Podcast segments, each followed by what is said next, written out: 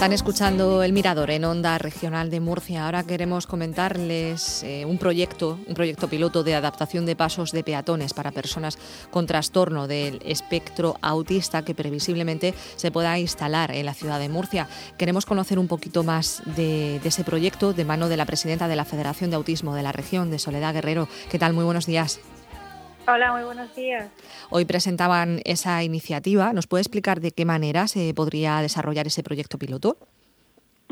Bueno, este proyecto piloto es una iniciativa del Ayuntamiento de Murcia que, nos llama eh, y pues se pone en contacto con las entidades de autismo del ámbito local y al mismo tiempo a través de la federación eh, desarrolla un proyecto que es muy novedoso, muy interesante, puesto que facilita la eh, accesibilidad eh, y el manejo cognitivo por parte de las personas de forma universal dentro de los entornos urbanos. La Federación eh, acude a esa llamada, mm, trabaja estrechamente con el Ayuntamiento de Murcia en este, en este proyecto e iniciamos lo que es el proyecto piloto colocando las eh, señalizaciones debidamente mm, reguladas en, en, algunos pasos de cebra con semáforos para explicar y establecer la, pauta que deben de utilizarse para entender dentro del mundo específico de las personas con trastorno del espectro del autismo las señales que tienen que reconocer a la hora de cruzar un paso de cebra con semáforo. Teniendo en cuenta que esto también abarca a otras personas que pueden tener dificultades de comprensión de su entorno y que mejora evidentemente el acceso a este a este tipo de manejarse en el entorno urbano. Claro, eh, le iba a comentar, ¿nos puede poner un ejemplo para que lo podamos visualizar? Porque claro, estamos hablando de que la principal limitación de estas personas quizás sea la comunicación, ¿no? Entonces, ¿de qué forma se puede hmm. mejorar esa limitación?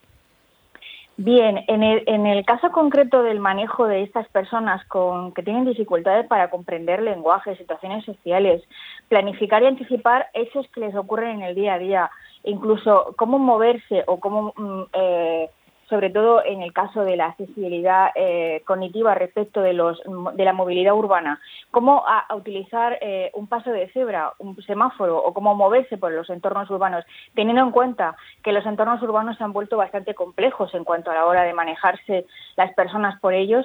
Eh, el hecho de tener, por ejemplo, llegar una persona con un trastorno del espectro del autismo que tiene dificultad para entender su entorno a, a un paso de peatones con semáforo, eh, cómo entiende si tiene que cruzar, cuándo, cuándo no, cuándo es peligroso mm, iniciar el paso para cruzar si ya estamos, por ejemplo, en un semáforo intermitente. Lo mismo ocurre con los pasos de cebra sin semáforos, evidentemente y con cualquier otro mm, elemento de movilidad dentro del entorno. Esta mañana estábamos hablando también de, por ejemplo, eh, em, ampliar estos proyectos a las eh, informaciones de los de los eh, paradas de autobuses, porque tenemos que tener en cuenta que la dificultad de manejarse en el entorno urbano afecta no solo a las personas que tienen el trastorno del espectro de autismo, sino también a personas, por ejemplo, mayores con determinada eh, reducción de sus capacidades cognitivas o eh, personas que no se manejan bien o con discapacidad intelectual que no se manejan bien en los entornos. Y ayudarles a mejorar ese acceso es lo que estamos intentando desde la colaboración que estamos estableciendo con la, de la Federación de Autismo de la Región de Murcia con el Ayuntamiento de Murcia. ¿Cuándo será una realidad? No sé si tienen una aproximación.